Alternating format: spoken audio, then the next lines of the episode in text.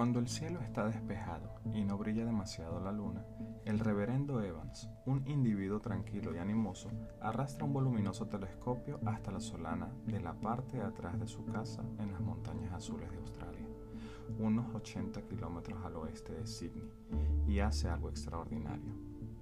Atisba las profundidades del pasado buscando estrellas moribundas. Lo de mirar en el pasado es, claro está, la parte fácil Mira hacia el cielo nocturno y lo que ves es historia y mucha historia. Las, pero las estrellas no son como las ves ahora, sino como eran cuando la luz las dejó. Por ejemplo, la estrella polar, esa fiel acompañante, podría haberse apagado en realidad, por lo que sabemos, tanto en el pasado mes de enero de 1854 como, como en cualquier otro momento partir de los principios del siglo XVI.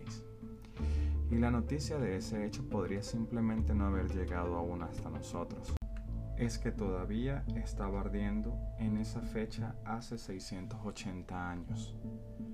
Mueren estrellas constantemente. Lo que Bob Evans hace mejor que nadie que lo haya intentado anteriormente es localizar esos momentos de despedida celeste. Evans es, durante el día, un ministro bonachón y semijubilado de la Iglesia Unitaria Australiana, que hace algunas tareas como el suplente e investiga la historia de los movimientos religiosos del siglo XIX, pero de noche es, a su manera despreocupada, un titán del firmamento, un caza supernovas. Una supernova se produce cuando una estrella gigante, mucho mayor que nuestro Sol, se colapsa y explota espectacularmente, liberando en un instante la energía de 100 mil millones de soles y ardiendo durante un periodo con mayor luminosidad que todas las estrellas de su galaxia. Es como un billón de bombas de hidrógeno que estallasen a la vez, dijo Evans. Si se produjese la explosión de una supernova a tan solo 500 años luz de la Tierra, pereceríamos. Pondría fin al asunto, dijo alegremente. Pero el universo es vastísimo y las supernovas suelen estar demasiado lejos de nosotros para que puedan hacernos daño. De hecho, la mayoría están tan increíblemente lejos que su luz no llega a nosotros más que como un levísimo parpadeo durante el mes o así en el que son visibles. Lo único que la diferencia de las otras estrellas en el cielo es que ocupan un punto del espacio que antes estaba vacío. Lo que busca el reverendo Evans con esos picotazos anómalos y muy esporádicos en la, en la atestada cúpula del firmamento nocturno. Para comprender la hazaña que supone hacerlo, imagínate una mesa de comedor normal, cubierta con un tapete negro sobre la que se derrama un puñado de sal. Los granos de sal desparramados pueden considerarse una galaxia. Imagina ahora 1500 mesas como esa, la suficiente para conformar una línea de más de 3 kilómetros de longitud y cada una de ellas con un puñado de sal esparcido al azar por encima. Ahora, añadamos un grano más de sal a cualquiera de las mesas y dejamos a Evans pasearse entre ellas. Echará un vistazo y lo localizará. Ese grano de sal es la supernova. El reverendo Evans posee un talento tan excepcional que Oliver Sacks, un escritor, le dedica un pasaje de un capítulo sobre sabios autistas. En su libro Un antropólogo en Marte, diciendo rápidamente, no hay nada que sugiera que sea autista. Evans, que no conoce a Sachs, se ríe ante la sugerencia de que él pueda ser autista o sabio, pero no es capaz de explicar del todo de dónde procede su talento. Lo único que pasa es que parece que tengo la habilidad de localizar campos estelares, me contó. Cuando los visité a él y a su esposa Elaine en el chalet de libro de fotos que tienen en un tranquilo y extremo del pueblo de Hasselbrook, donde se acaba por fin Sydney y empieza el campo sin límites que es Australia. No soy particularmente bueno en otras cosas, añadió. No se me da bien recordar los nombres, ni sé dónde deja las cosas, agregó Elaine desde la cocina. Él asintió de nuevo con franqueza y sonrió. Luego me preguntó, luego me preguntó si me gustaría ver su telescopio. Yo me había imaginado que Evans tendría un telescopio completo en el patio trasero, una versión pequeña a escala del Monte Wilson o de Palomar, con techo cupular deslizante y un asiento mecanizado de esos que da gusto maniobrar. Bueno, en realidad no me llevó al exterior, sino a un almacén atestado de cosas que quedaba junto a la cocina, donde guarda sus libros y sus papeles, y donde tiene el telescopio, un cilindro blanco que es aproximadamente del tamaño de un depósito de agua caliente doméstico, instalado sobre un soporte giratorio de contrachapado de fabricación casera. Cuando quiere efectuar sus observaciones, traslada en dos viajes a una pequeña solana que hay junto al solar de su casa, donde en el alero del tejado y las frondosas copas de los eucaliptos que crecen en la ladera de abajo Solo le queda una ranura estrechísima para observar el cielo, pero él dice que es más que suficiente para sus propósitos. Y allí, cuando el cielo está despejado y no brilla demasiado la luna, busca supernovas. Acuñó el término supernova en la década de los 30 un astrofísico llamado Zwicky, famoso por su extravagancia nacido en Bulgaria, había estudiado en Suiza y había llegado al Instituto Tecnológico de California en los años 20, distinguiéndose enseguida por la aspereza de su carácter y su talento errático. No parecía excepcionalmente inteligente y muchos de sus colegas le consideraban poco más que un bufón irritante. Fanático por estar en forma, se lanzaba frecuentemente en el suelo del comedor del instituto o en cualquier otro lugar público a hacer planchas con un solo brazo, para demostrar su habilidad a quien le pareciese que dudaba de ella llegando a resultar tan intimidatorio en sus modales como para que su colaborador más próximo un amable individuo llamado Walter Bate se negase a quedarse a solas con él. Zwicky acusaba a Bate, de, entre otras cosas, bueno, que él era alemán, de ser un nazi, y no era cierto. En una ocasión, como mínimo, le amenazó con matarle, de modo que Bate, si le veía en el campus del instituto, se encaminaba a ladera abajo para buscar refugio en el observatorio del Monte Wilson. Pero Zwicky también era capaz de exponer ideas propias sumamente brillantes. A principios de la década de los 30, centró su atención en un asunto que llevaba mucho tiempo preocupando a los astrónomos, la aparición en el cielo de puntos esporádicos de luz inexplicables, de nuevas estrellas. Zwicky se planteó algo inverosímil, la posibilidad de que en el meollo de todo aquel asunto estuviese el neutrón, la partícula subatómica que acababa de descubrir en Inglaterra James Chadwick y que era novedosa y estaba muy de moda.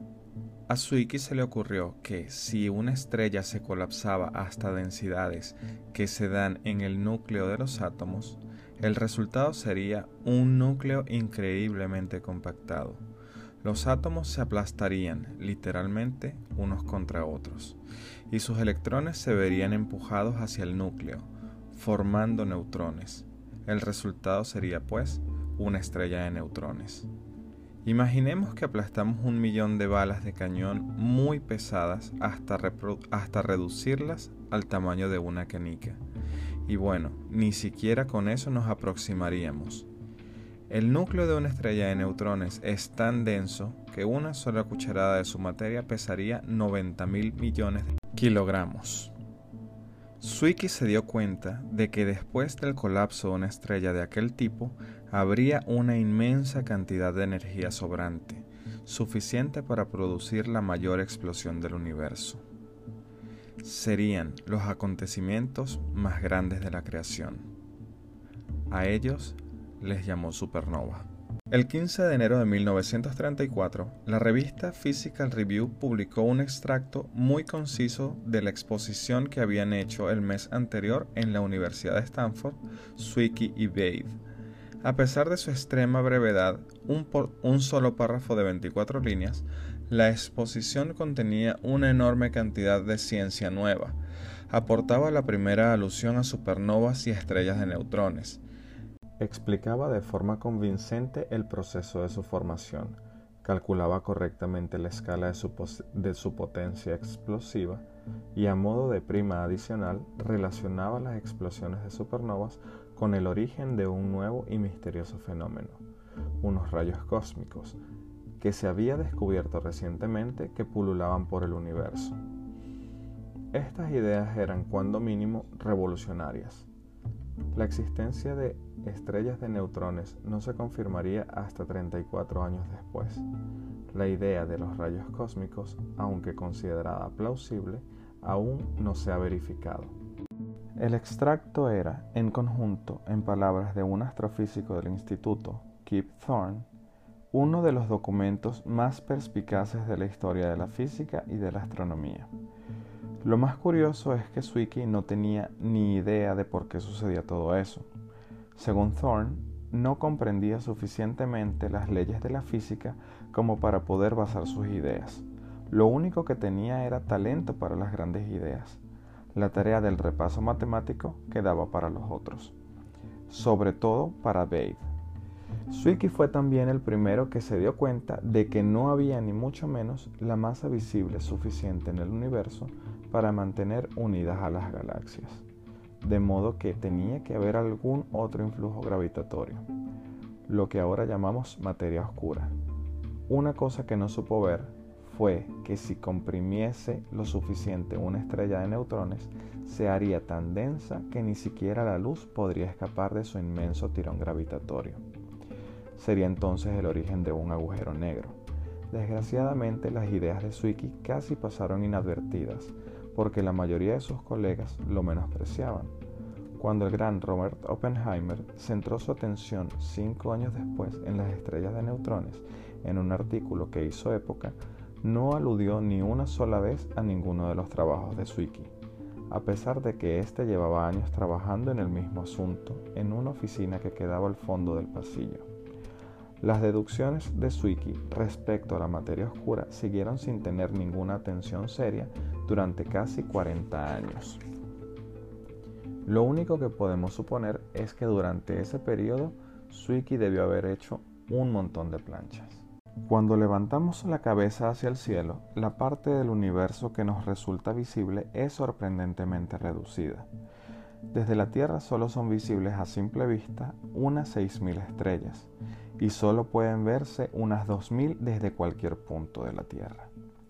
Con prismáticos, el número de estrellas que podemos ver desde un solo emplazamiento aumenta hasta una cifra de aproximadamente 50.000 y con un telescopio pequeño de 2 pulgadas la cifra salta hasta las 300.000. Con un telescopio de 16 pulgadas como el de Evans, empiezas a contar no estrellas, sino galaxias. Evans calcula que puede ver desde su solana de 50.000 a 100.000 galaxias, que contienen en conjunto 10.000 estrellas, 10.000 millones de estrellas cada una. Se trata sin duda de números respetables, pero incluso teniendo eso en cuenta, las, supernovas son sumamente raras.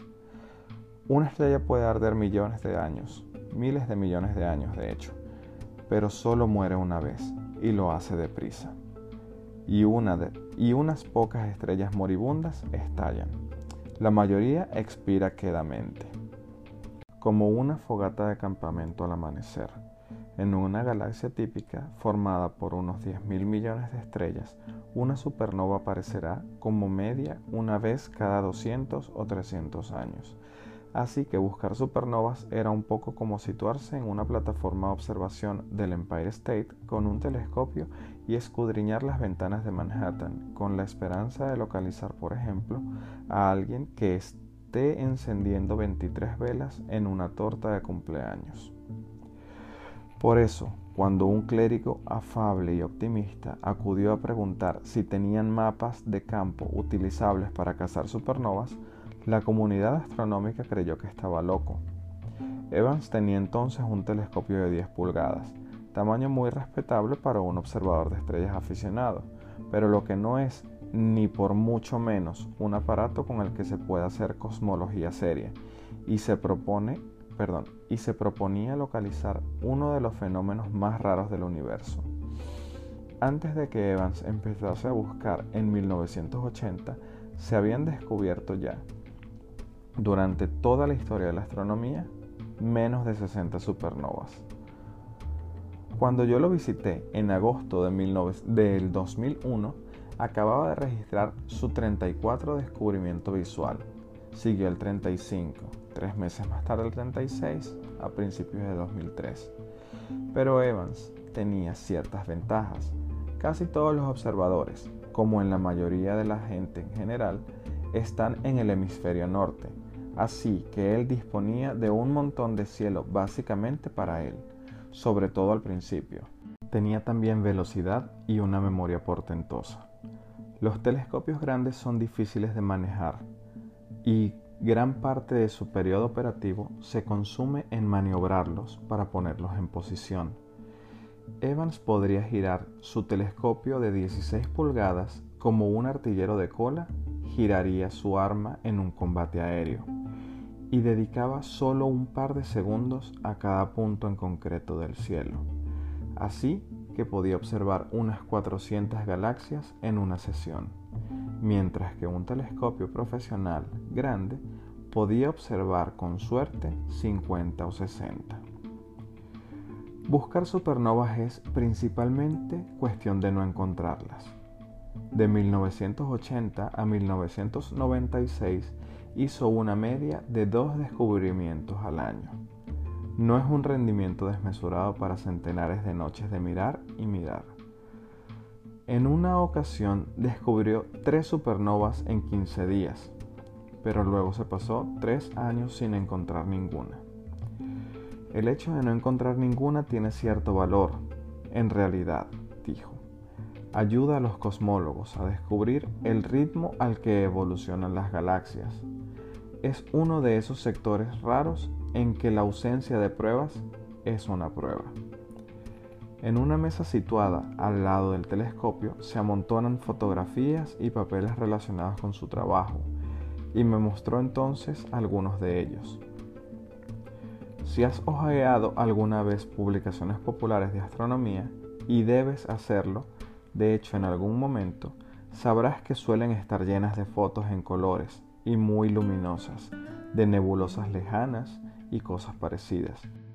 Nubes brillantes de luz celestial, esplendorosas, delicadas e impresionantes. Las imágenes del trabajo de Evans no se parecían en nada a eso. Son fotos borrosas en blanco y negro, con puntitos de brillo de halo. Me enseñó una en la que se veía un enjambre de estrellas, entre las que se agazapaba un leve destello. Tuve que acercarme mucho para apreciarlo. Evans me explicó que era una estrella de una constelación llamada Cornax, de una galaxia que los astrónomos denominan NCGI 365. NCGI significa Nuevo Catálogo General, que es desde hace mucho tiempo una base de datos en la que se registran estas cosas. Durante 60 millones de años, la luz de la espectacular defunción de esta estrella viajó infatigable por el espacio hasta que una noche de agosto de 2001 llegó a la Tierra en forma de un soplo de radiación, la luminosidad más tenue en el cielo nocturno y por supuesto fue Robert Evans quien desde su ladera perfumada por los eucaliptos, quien la captó. Creo que hay algo satisfactorio en eso de que la luz viaje millones de años a través del espacio, dijo. Y justo en el momento preciso en que llega a la Tierra haya alguien que esté observando ese, ese preciso trocito del firmamento y la vea. Parece justo, ¿verdad? que se presencie y atestigue un acontecimiento de esa magnitud. Las supernovas hacen mucho más que inspirar una sensación de milagro. Son de varios tipos. Evans descubrió de hecho uno de ellos, y hay uno en concreto llamado IA, que es importante para la astronomía porque las supernovas que pertenecen a este grupo estallan siempre del mismo modo, con la misma masa crítica y se pueden utilizar por ello como candelas tipo, puntos de referencia para determinar la intensidad luminosa y por tanto la distancia relativa de otras estrellas y medir entonces el ritmo de expansión del universo con esta herramienta. En 1987, Saul Perlmutter del laboratorio Lawrence Berkeley de California necesitaba más supernovas IA de las que proporcionaban las observaciones visuales y decidió buscar un método más sistemático para localizarlas. Acabó ideando un sistema valiéndose de sofisticados ordenadores e instrumentos de carga acoplada, que eran básicamente cámaras digitales de gran calidad. Se automatizó así la caza de supernovas. Los telescopios pudieron hacer miles de fotos y dejar que un ordenador localizase los puntos brillantes, indicadores que señalaban la exposición de una supernova. Pero Mutter y sus colegas de Berkeley encontraron 42 supernovas en 5 años con la nueva técnica. Ahora, hasta los aficionados localizan supernovas con instrumentos de carga acoplada. Mediante estos instrumentos puedes dirigir un telescopio hacia el cielo e irte a ver la televisión, me dijo Evans con tristeza. El asunto ha perdido todo el romanticismo. Le pregunté si le tentaba la idea de adoptar esta nueva tecnología. Por supuesto que no, me contestó. Disfruto demasiado con mi método. Además, indicó con un gesto la foto de su última supernova y sonrió. Aún puedo ganarles. A veces. La cuestión que naturalmente se plantea es, ¿qué pasaría si estallase cerca de la Tierra una estrella? Nuestro vecino estelar más próximo es, como ya hemos visto, Alpha Centauri, que queda a 4,3 años luz de distancia. Yo había supuesto que en caso de que explotase, tendríamos cuatro años y tres meses para observar cómo se expandía por el cielo, como si se vertiese una lata, como si se vertiese una lata gigantesca de luz en un acontecimiento tan majestuoso. ¿Cómo sería disponer de ese tiempo para observar cómo iba aproximándose a nosotros la, la destrucción inevitable? sabiendo que cuando por fin llegase nos arrancaría de golpe la piel de los huesos. Seguiría gente yendo a trabajar. Sembrarían los campesinos para una nueva cosecha. Llevaría a alguien lo cosechado a las tiendas. Semanas después, de nuevo en la población de New Hampshire, en la que vivo, planteé estas cuestiones a John Thorntonsen, un astrónomo del colegio de Dartmouth. Oh no, me dijo riéndose. La noticia de un acontecimiento de ese género viaja a la velocidad de la luz, pero también lo hace su capacidad destructiva, de manera que te enteras de ello y mueres por ello en el mismo instante. Pero no te preocupes, porque eso no va a pasar. Para la explosión de una super, perdón, para que la explosión de una supernova te mate, me explicó, tendrías que estar ridículamente cerca a aproximadamente unos 10 años luz de distancia. El peligro serían varios tipos de radiación, rayos cósmicos y además las radiaciones producirían fabulosas auroras, cortinas resplandecientes de luz pavorosa que llenarían todo el cielo. No sería nada bueno.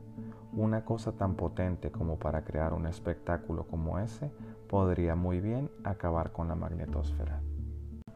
La zona magnética que hay sobre la Tierra y que normalmente nos protege de los rayos ultravioleta y de otras agresiones cósmicas. Sin la magnetosfera, el pobre desdichado al que se le ocurriese ponerse al Sol no tardaría mucho en adquirir la apariencia de, digamos, una pizza demasiado hecha. Thorstensen me explicó que la razón de que podamos estar razonablemente seguros de que no sucederá un acontecimiento de este género en nuestro rincón de la galaxia es que en primer lugar hace falta un tipo determinado de estrellas para una supernova.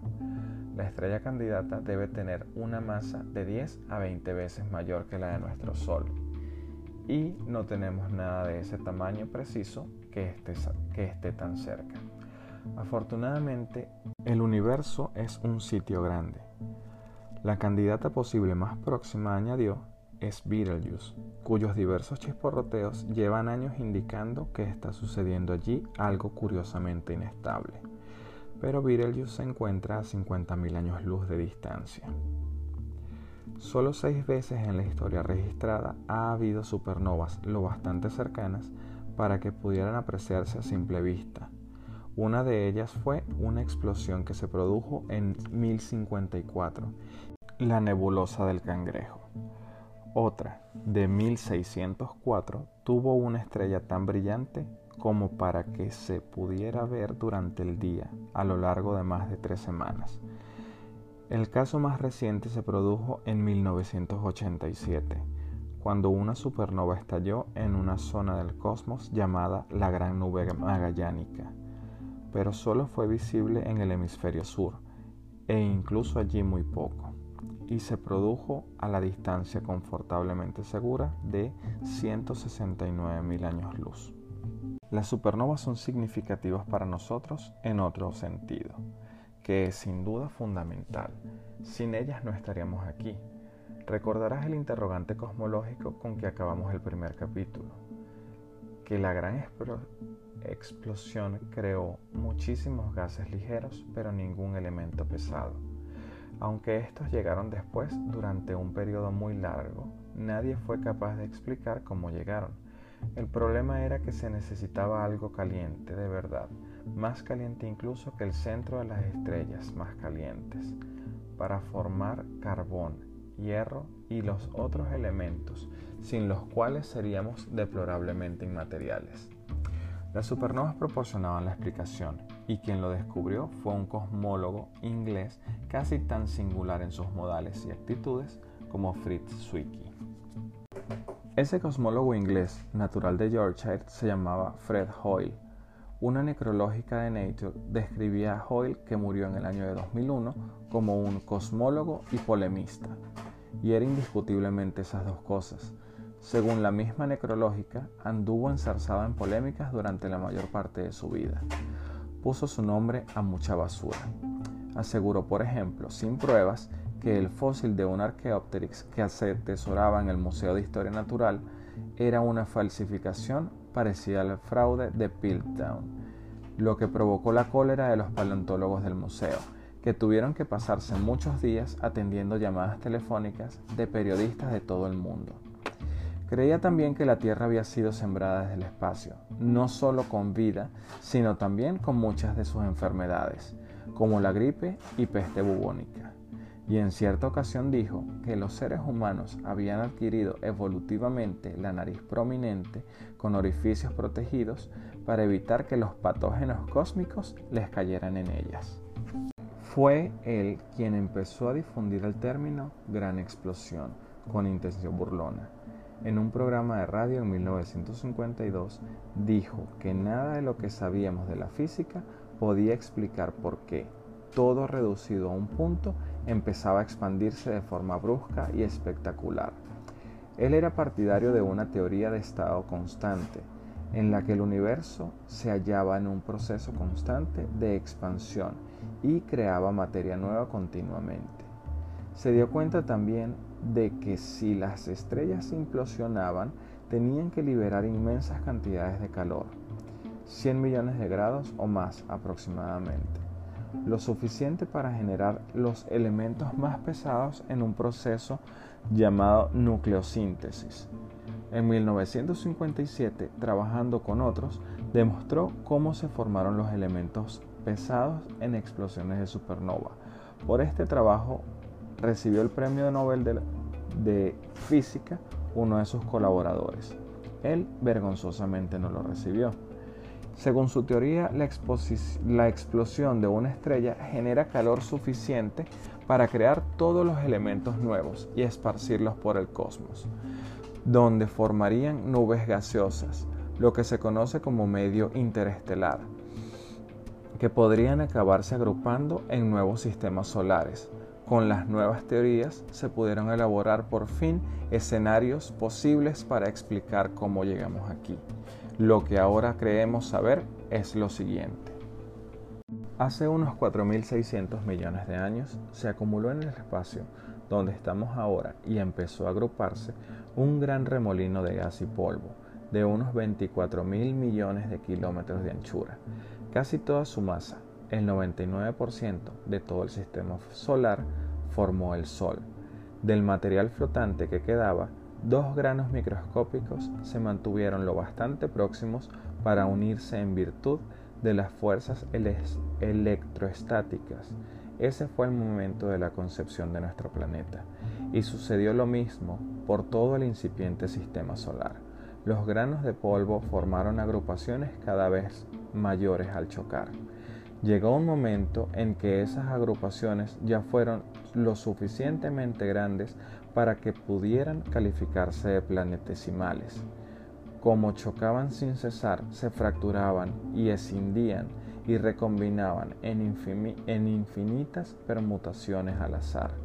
Pero en cada uno de esos choques había un ganador y algunos de los ganadores adquirieron un tamaño suficiente para dominar la órbita por la que se desplazaban. Todo eso sucedió con una rapidez extraordinaria. Se cree que para pasar de una pequeña agrupación de granos a un planeta bebé de unos centenares de kilómetros de anchura, solo tuvieron que pasar decenas de miles de años.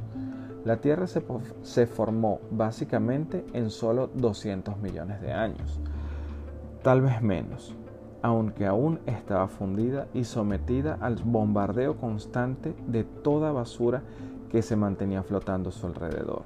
En este punto, hace unos 4.400 millones de años, se estrelló en la Tierra un objeto del tamaño de Marte, lo que causó una explosión que produjo material suficiente para formar una esfera acompañante, la Luna.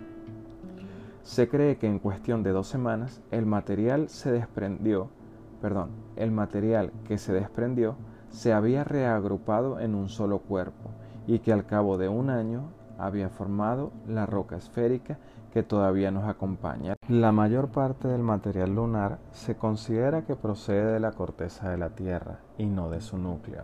Por eso la Luna tiene tan poco hierro, mientras que nosotros tenemos un montón.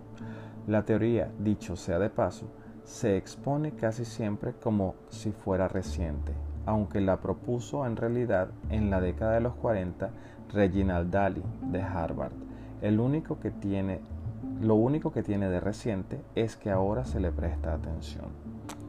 Cuando la Tierra solo tenía un tercio de su futuro tamaño, es probable que estuviese empezándose a formar una atmósfera, compuesta principalmente por el dióxido de carbono, nitrógeno, metano y azufre.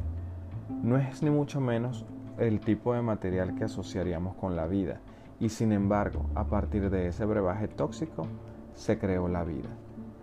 El dióxido de carbono es un potente gas de efecto invernadero. Eso estuvo bien, porque entonces el Sol era significativamente más tenue. Si no hubiésemos disfrutado de las ventajas de un efecto invernadero, posiblemente la Tierra se habría congelado de forma permanente y la vida nunca habría llegado a conseguir un asidero. Pero lo cierto es que lo hizo.